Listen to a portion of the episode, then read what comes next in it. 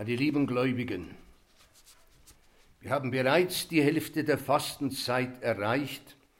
Trotzdem möchte ich in dieser Predigt ein paar Gedanken Ihnen über die Fastenzeit vorlegen.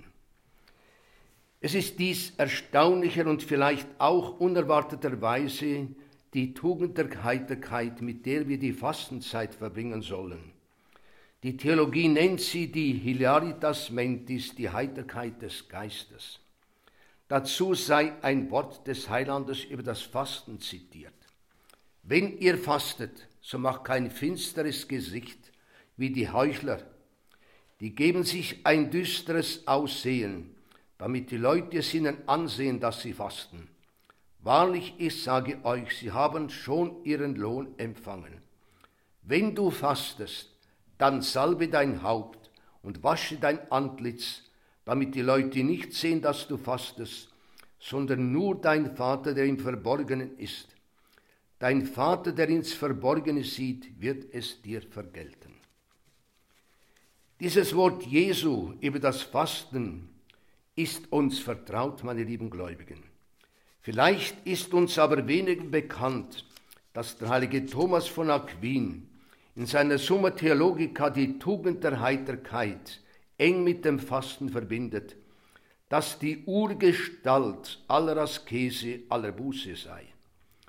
Der heilige Augustinus zitierend sagt der heilige Thomas, es sei ganz und gar gleichgültig, was und wie viel er einer esse, sondern dabei nur das Wohl derer, mit denen er Gemeinschaft habe und sein eigenes Wohl und das Erfordernis der Gesundheit gewahrt werde. Worauf es ankomme, sei einzig dieses, mit welcher Leichtigkeit und Heiterkeit des Herzens er darauf zu verzichten vermöge, wenn Not oder Sollen es verlangen.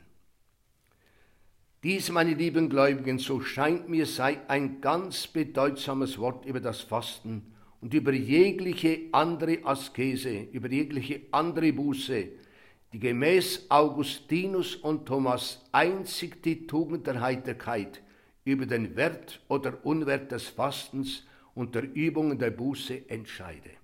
Also, wenn ihr fastet, so macht kein finsteres Gesicht wie die Heuchler, sondern ein heiteres.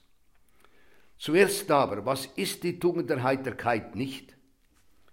Heiterkeit wird oft verwechselt mit Fröhlichkeit und Lustigkeit, auch mit guter Laune und der angenehmen Stimmungslage eines unbeschwerten Gemütes. Das ist die Tugend der Heiterkeit nicht. Auch gibt es Menschen, die von Natur aus ein sonniges Wesen haben. Wie die Pflanze sich von selbst zur Sonne dreht, so wenden sich Menschen mit fröhlichem Gemüt instinktiv vom Dunkel des Lebens ab. Auch dies ist nicht die Tugend der Heiterkeit des Geistes und des Herzens. Denn holt sie das Dunkle dann doch ein und zwingt es sich ihnen auf, so dass sie es nicht mehr übersehen können, dann kann ihre fröhliche Grundstimmung augenblicklich in eine traurige, ja sogar depressive Stimmung umschlagen. Was also ist die Tugend der Heiterkeit? Sie ist die Frucht harten Ringens und Kämpfens, und zwar so seltsam dies erscheinen mag, mit sich selbst. Denn sie ist, wohlgemerkt, eine Tugend, oder wie der Lateiner sagt, eine Virtus, was so viel bedeutet wie Mannhaftigkeit, Kraft, Stärke, Mut, Entschlossenheit.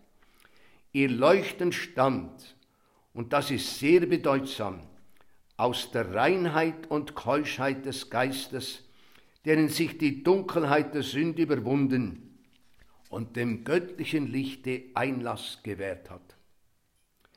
Um dieses göttliche Licht empfangen zu können, muss der gottsuchende Mensch durch die dunkle Nacht des Sinnes und des Geistes von allem Gottwidrigen gereinigt und geläutert werden, wie der heilige Johannes vom Kreuz sagt. Deshalb kann die Tugend der Heiterkeit letztlich nur von der vierten Kardinaltugend her verstanden werden, nämlich von der Mäßigkeit oder von der Zucht und des Maßes, wie sie heute auch genannt wird. mit Hilfe dieser vierten Kardinaltugend vermag der nach Gott strebende Mensch die hemmenden und aufbegehrenden Kräfte des Sinnes und des Geistes so in Zucht zu nehmen, dass sie dem Einströmen des göttlichen Lichtes in die Seele keinen Widerstand entgegensetzen. Die Tugend der Zucht und des Maßes ist es, die jene innere Ordnung des Menschen bewirkt, aus der allein die Ruhe des Geistes fließt. Es ist jene Ruhe, welche den innersten Raum der Seele erfüllt, eine Ruhe, die das Siegel und die Frucht der Ordnung ist. Johannes Cassianus sagt in seiner Väterlehre, er lebt etwa um 360, wörtlich, dass, dass dazu dienen Einsamkeit, Fasten, Nachtwachen, Kasteiungen, also alles bewährte Hilfsmittel der vierten Kardinaltugend, Dinge, die man heute nicht sonderlich gerne hört.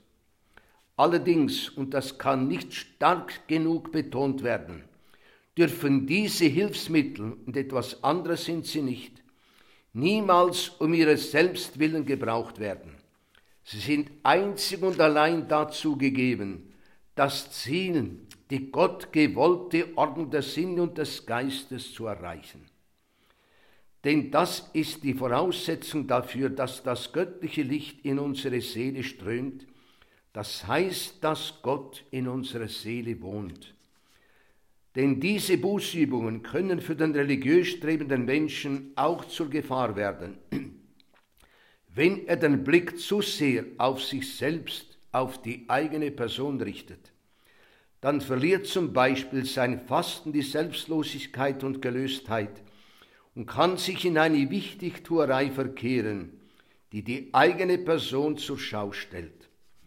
Ja, es kann so sehr missraten, dass ein auf diese Weise fastender und büßender versucht ist, aus solchen sogenannten asketischen Erfolgen die Rente einer kräftigen Selbstbewunderung zu ziehen.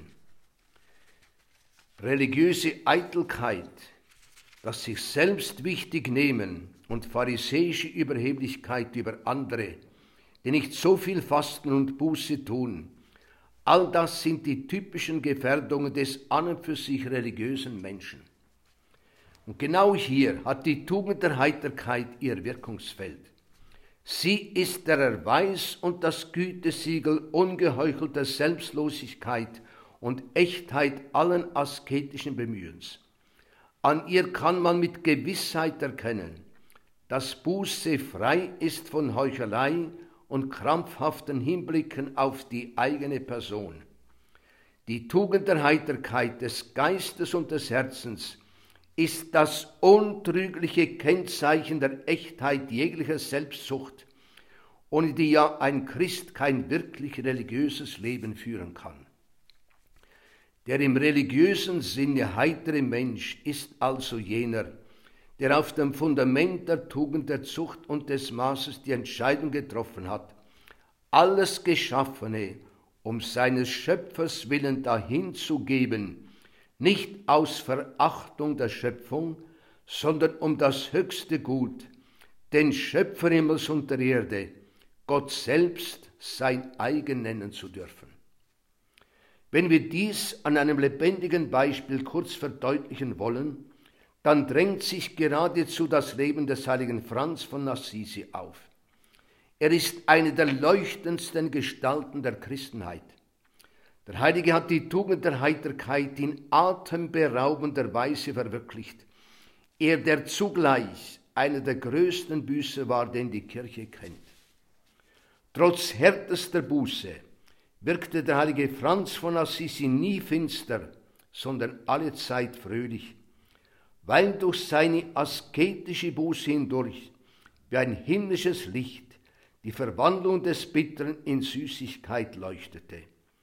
Aus solcher Buße entsprang seine triumphale Heiterkeit, die letztlich ein göttliches Mysterium, ein Geheimnis ist, das sich nur dem religiösen Menschen offenbart. Der Heilige ließ sich von dieser verbandender Kraft umgestalten, da er den Rat Gottes befolgte, der an ihn ergangen war, erfasse das Geistliche anstelle des Fleischlichen und Eitlen, das du geliebt hast. Nimm das Bittere anstelle des Süßen.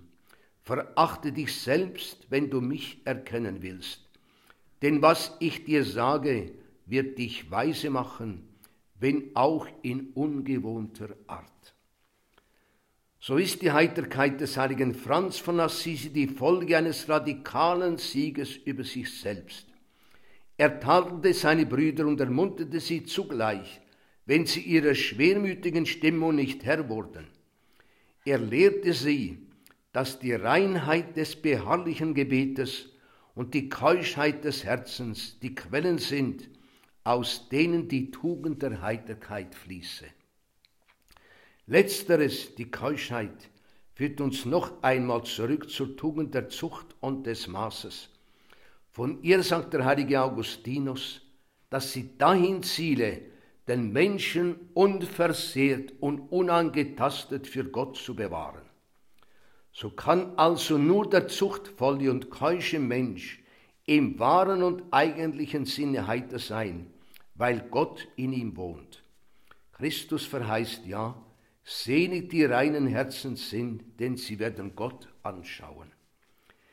Dieses Innewohnen Gottes in einem reinen und keuschen Menschen, dessen Lohn die Anschauung Gottes selbst ist, in unvollendeter Weise bereits schon im diesseitigen Leben, wird nach außen hin sichtbar in der Heiterkeit des Geistes und des Herzens. Und weil sie eine Tugend ist, und nicht das flüchtige Geschenk eines glücklichen Augenblicks ist sie unzerstörbar. Selbst die Erschütterung durch einen tiefen Schmerz oder die Nähe des Todes vermögen sie nicht, vermögen ihr nichts anzuhaben, auch nicht das Coronavirus. Einzig die Sünde kann sie verderben und wandelt die Heiterkeit in die Verzweiflung und in die Traurigkeit dieser Welt. Die Traurigkeit dieser Welt mit ihrer Verzweiflung ist die schlimme Frucht der Zuchtlosigkeit. Wer in ungehemmter Maßlosigkeit darauf bedacht ist, seinen Geltungs- und Genusstrieb auszuleben, in der Meinung, das Glück und die Erfüllung seiner Wünsche, nach heutigem Sprachjargon die Selbstverwirklichung zu erjagen zu können, der wird das Ziel nie erreichen. Im Gegenteil, er hat den Weg der Verzweiflung beschritten. Wer die Augen vor der Wirklichkeit unserer Zeit nicht verschließt, weiß, dass die künstlichen Paradiese zuchtlosen Genießens dem Menschen keine Glückserfüllung bieten, sondern lediglich ein kurzes Selbstvergessen, um ihn dann in noch größere Trauer und Verzweiflung zu entlassen, welche der zuchtlose Mensch durch immer neues Befriedigen seiner Sinne zu entkommen sucht. Das ist ein Circulus viciosus, ein lasterhafter Kreislauf im wahrsten Sinne des Wortes. Dass die Sünde eine Last ist, ein furchtbarer Frondienst, tritt nirgends deutlicher zutage als in der Sünde der Zuchtlosigkeit, der Unzucht schlechthin. Sie führt letzten Endes zur Selbstzerstörung, was die Lustseuche AIDS mit nicht über, zu überbietender Deutlichkeit zeigt. Um es noch einmal zu sagen, die Heiterkeit des Geistes stammt vor allem aus der Keuschheit des Herzens, jener vorbehaltlosen, völlig selbstlosen Hingabebereitschaft an Gottes Willen, aus der allein das Wort gesprochen werden konnte, siehe, ich bin die Magd des Herrn, mir geschehe nach deinem Wort. Und die Frucht solch vollkommener Hingabe war Gottes Sohn selbst, Jesus Christus. So hoch dieses Ziel uns auch scheinen mag, sollten wir an der Hand unserer himmlischen Mutter mit der tapferen Bereitschaft eines vertrauenden Herzens alles daran setzen, Jesus Christus als Lohn der Tugend zu gewinnen, dann dürfen auch wir, erfüllt von überströmender Freude, mit dem heiligen Johannes vom Kreuze singen. Mein sind die Himmel und mein ist die Erde, mein sind die Menschen, die Gerechten sind mein, und mein sind die Sünder, die Engel sind mein, und die Mutter Gottes ist mein, und alle Dinge sind mein. Und Gott selbst ist mein. Da Christus mir gehört, ist alles mein.